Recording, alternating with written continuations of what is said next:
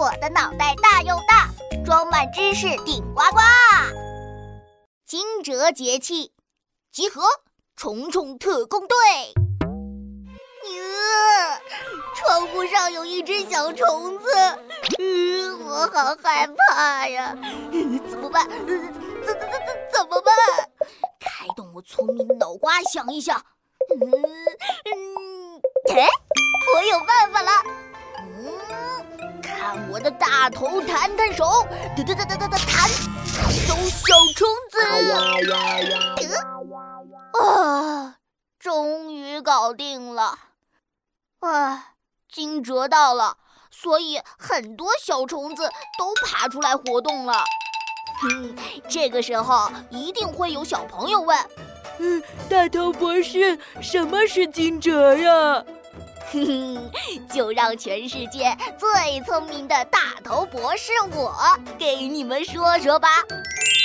惊蛰在每年的三月五号前后，惊是惊醒的意思，蛰呢就是藏起来的意思。惊蛰指的是春雷的响声把小动物们惊醒。嗯。你们竖起耳朵听听，哈？什么呀？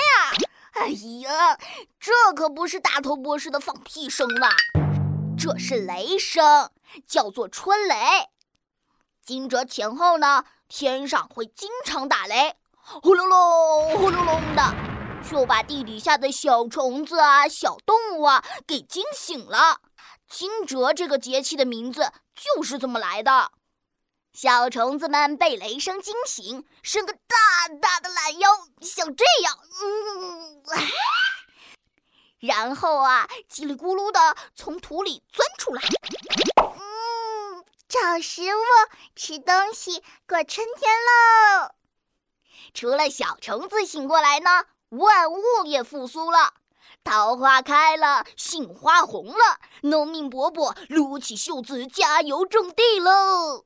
哼哼，大头博士我呢，也要继续加油科普知识了。